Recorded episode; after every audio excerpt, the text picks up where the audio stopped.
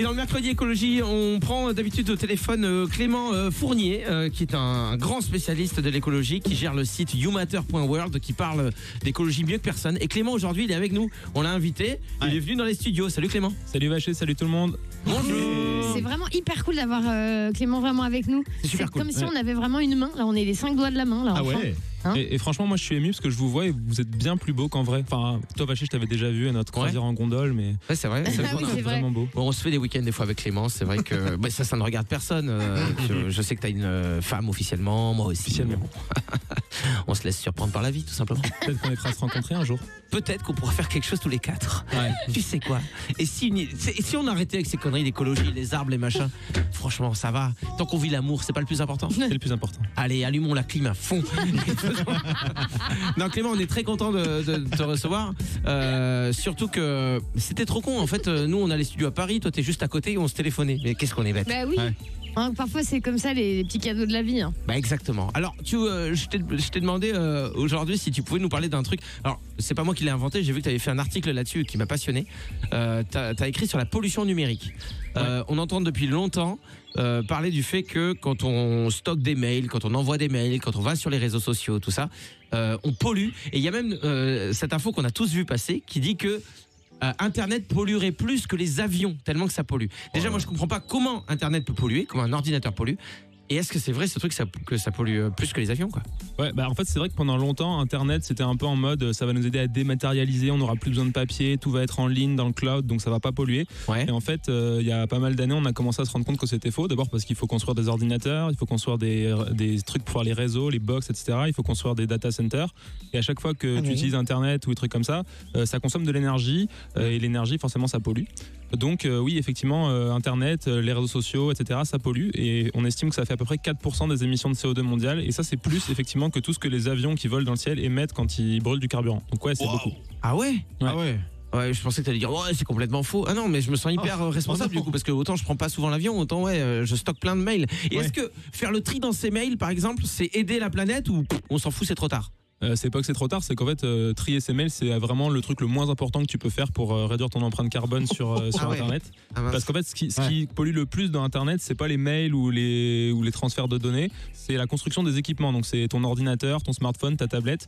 Il y a à peu près 4 milliards de personnes qui utilisent Internet dans le monde et ils ont tous euh, un téléphone, une tablette, un ordi, voire plusieurs. Et donc, à chaque fois que tu construis un truc comme ça, tu pollues à fond. Parce que j'ai vu passer pas mal d'applications qui justement, euh, c'est pour ça que moi que je pensais à mon mail, des applications qui se veulent écolo, qui disaient ben voilà vous installez l'application, nous on supprime euh, toutes les newsletters qui arrivent euh, et qui vous envoient des trucs tous les mois etc. Ouais, ça, on s'en Ouais. fout. Et comme ça vous allez euh, faire gagner du temps à la planète, vous allez moins Ouais. polluer. Ouais, c'est c'est utile dans le sens où euh, c'est déjà ça de gagner, mais le plus important, c'est surtout de faire attention à ces équipements, de pas se racheter un smartphone tous les, tous les deux ans ou tous les ans, Ah ouais. d'essayer de les garder un peu. Quoi. C'est-à-dire que si on a déjà un ordi à la maison, on n'est pas obligé d'acheter une tablette, quoi. Et, Et puis, Alors euh, voilà. surtout, euh, l'idée, c'est d'en prendre soin pour pas les péter au bout d'un an et puis euh, de devoir en racheter. Quoi. Ouais. D'accord, mais moi j'imaginais pas ça. Je pensais que c'était vraiment au niveau des données qu'il fallait faire un effort. Ouais, Oui. Greg. Moi, ce que je fais, je sais pas si ça pollue, en fait, j'écris mon mail sur le portable, mais je l'envoie pas.